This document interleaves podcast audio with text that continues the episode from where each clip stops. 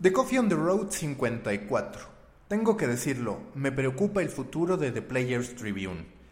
Ya en el número 47 de esta modalidad de The Coffee, The Coffee on the Road, les hablaba sobre las problemáticas que estaba atravesando The Players Tribune. Problemáticas principalmente financieras a partir de un hecho que ya les expliqué a fondo en aquel número, que tiene que ver con que sí, lograron en muchos momentos una gran cantidad de tráfico, lograron atraer a grandes atletas que generaron contenido en primera persona y que muchas veces acudieron a la liga en la que participaban, a compañeros, muchas veces promovieron una reflexión que no es habitual entre los propios aficionados y periodistas, pero no logró Derek Jeter y el equipo de The Players Tribune verdaderamente construir un modelo que fuera sustentable en el tiempo. La principal problemática, esta incapacidad para poder monetizar correctamente, para poder cobrar correctamente aquellas campañas que involucraban atletas, entendiendo que esos atletas exigían un pago y que además tenía que comprometerse cierta inversión para poder alcanzar los resultados que se le hubieran prometido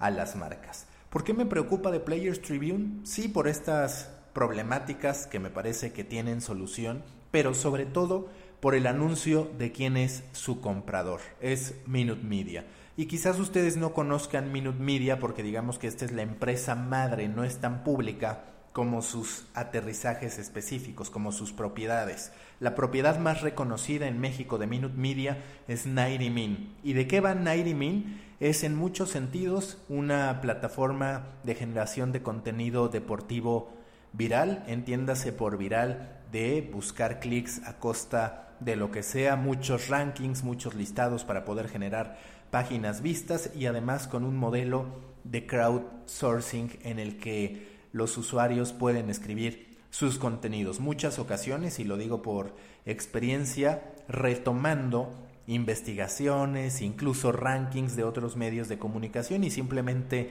parafraseándolos. Entonces, lo que yo dudo a este respecto es que The Players Tribune, que es por mucho una plataforma de contenido premium, pueda convivir de manera correcta con propiedades como 90 Min, que insisto es la más reconocida, pero también tiene Minute Media en Estados Unidos, 12up, que 12up es una plataforma también de crowdsourcing enfocada en generar contenido alrededor de lo que ocurre en el deporte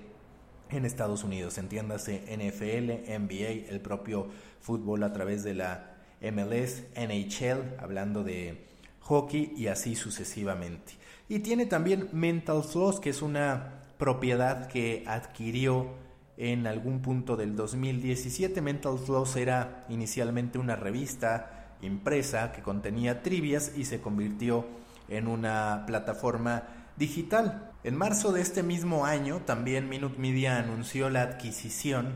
de The Big Lead, un blog deportivo creado en 2006 por Jason McIntyre y por David Leza, que fue antes vendido a Fantasy Sports Ventures y finalmente a Gannett en 2012, que es la empresa que se lo termina cediendo a Minute Media. Desde Minute Media advierten que ellos se perciben no como una empresa de publishing, sino más bien como una plataforma tecnológica, lo que según ellos los habilita para estar albergando, para estar hospedando verticales de distinta índole, como ya lo platicamos, pues sí tiene estos componentes deportivos con 12 Up, The Big Lead, ahora con The Players Tribune, con 90 Min, pero también tiene otras temáticas como con Mental Floss y como con DBL Tap, que es de gaming y en particular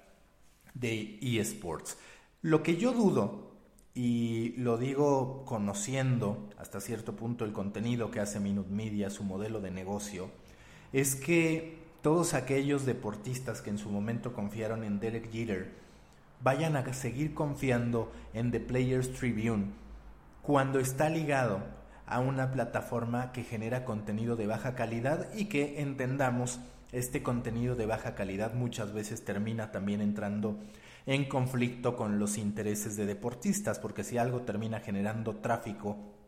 es la generación de contenido polémico, de contenido que critica o cuestiona las actitudes, el rendimiento, el funcionamiento de algún equipo o jugador en lo particular. Advierte Derek Jeter en una carta publicada en su propia plataforma en The Players Tribune que él se mantendrá como parte de la mesa de directores, que también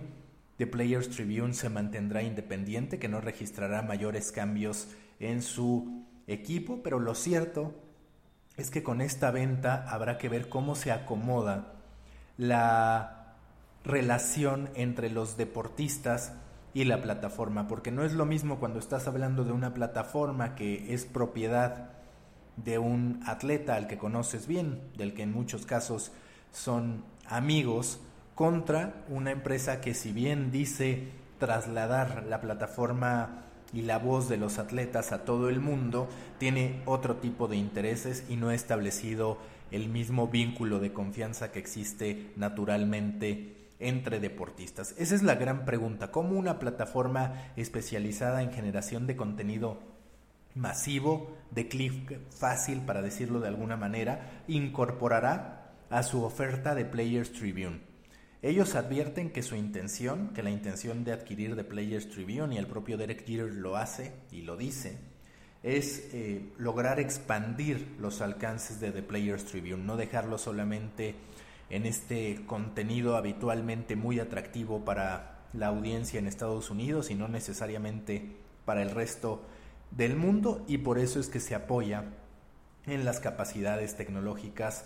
de Minute Media, pero falta ver que de verdad esa plataforma tecnológica sea suficiente para mantener el buen nombre que se ha construido de Players Tribune. En su carta, ya les decía, Derek Jeter advierte que su intención en los próximos cinco años es lograr que cualquier atleta que tenga algo que decir lo haga a través de The Players Tribune y que esas reflexiones, pensamientos, esas experiencias compartidas terminen derivando en un mejor ecosistema para el deportista, para el aficionado, para el deporte y para el espectáculo. Yo ya les digo, no soy muy optimista respecto a esta adquisición, me parece que entre las distintas alternativas que pudo haber tenido The Players Tribune, esta era de las menos atractivas. No es una empresa que tenga alguna presencia televisiva, por ejemplo. No es una empresa que genere el mejor contenido. Es una plataforma mucho más pensada para la generación de alcance, para lograr llegar a millones de personas independientemente de la calidad o no del contenido. Solo como un dato, Minute Media ha levantado 77 millones de dólares y advierte que seguirá incorporando verticales a su portafolio, eso sí, exceptuando como la gran mayoría de inversionistas sitios de política y de información general, que son complicados de monetizar y muchas veces presentan un natural conflicto de intereses entre lo que se tiene que publicar y lo que las marcas o aquellas empresas que están dispuestas a patrocinar estarían esperando de un contenido, porque evidentemente no van a querer pautar en contenido que de algún modo ataque o afecte sus intereses. Los espero en Proyecto Morona, grupo en Facebook para pequeños creadores de grandes ideas. Estoy muy contento, ya somos más de 480 y contando. Proyecto Morona, grupo en Facebook para pequeños creadores de grandes ideas.